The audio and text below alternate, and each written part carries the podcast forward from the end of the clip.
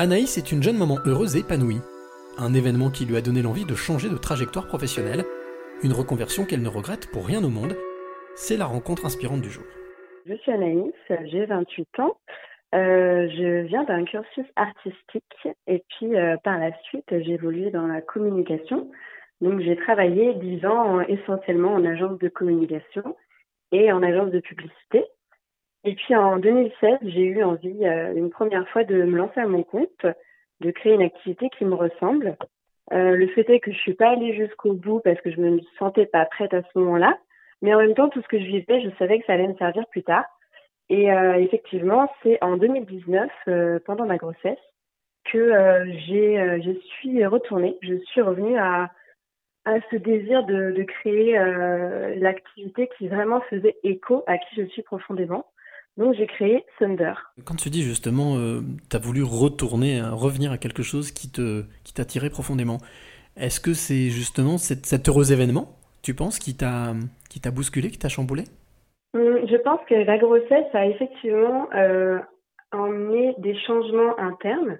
Euh, en fait, je pense que ça a réveillé des choses qui étaient déjà là, mais le fait de devenir maman m'a donné envie d'être vraiment alignée en fait euh, d'aligner mes actions avec euh, avec mes convictions. Et, euh, et oui, c'est vrai que ça, ça, ça, a pu être un, ça a pu faire émerger des choses qui étaient déjà là un petit peu endormies, ça les a réveillées. Alors, est-ce que tu peux nous parler justement de cette, de cette activité que tu as lancée en 2019 qui s'appelle Thunder Alors, donc Thunder, c'est un concept inspiré du mouvement Slow Life qui se découpe en trois univers. Donc, euh, le slow travel, le slow body et la slow food.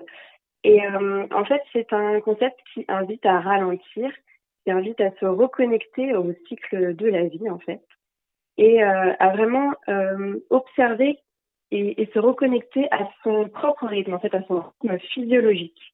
Donc, le but avec euh, Thunder, c'est vraiment de, de reprendre, euh, comment dire, euh, de reprendre conscience de, de, de, notre rythme interne et de, et de l'écouter. En gros, si j'ai bien compris, il est urgent de prendre son temps. Exactement.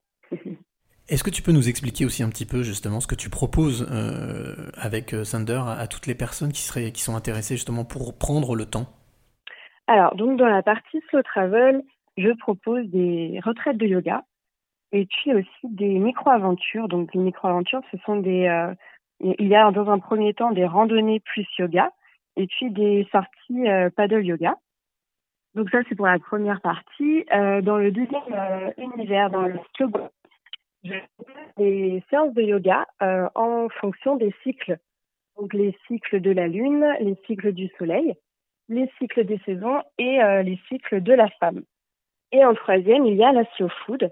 Donc dans la slow food, on peut retrouver des, des dégustations de produits locaux et des ateliers cuisine. Donc des ateliers anti-gaspi, exploration du goût et puis des ateliers euh, cuisine en conscience.